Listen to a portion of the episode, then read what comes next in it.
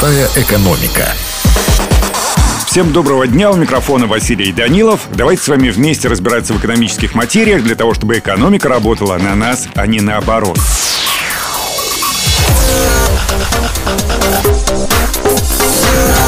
Сегодня мы с вами поговорим о принципах сторителлинга. Ну, сначала давайте определим, что же это за понятие такое. Сторителлинг — это маркетинговый прием, который использует медиапотенциал с целью эффективного донесения информации через истории и примеры. Это умение создавать высококачественный и хорошо читаемый контент. Понятие происходит от английского слова storytelling, переводящегося как «рассказывание истории». Результат качественного сторителлинга — моментальное привлечение и удержание внимания до конца. Основная мысль доносится к читателю или зрителю путем вызванной симпатии или желания подражать главному герою. В идеале идея сторителлинга понятна и полностью раскрывается в ходе повествования. При этом она не обязательно должна быть связанной с историей. Рассказ должен быть приближенным к реальности, проливать свет на окружающее, описывать существующие проблемы и показывать возможные варианты их решения. Кстати, сторителлинг и реклама — это не одно и то же. Первому относятся рассказы, оказывающие воздействие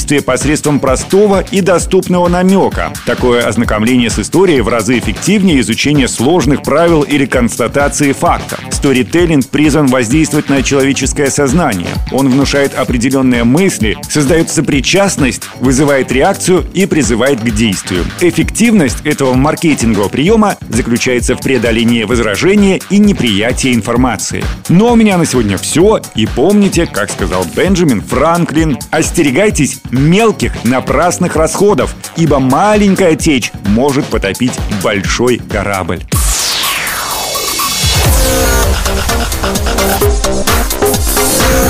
Простая экономика.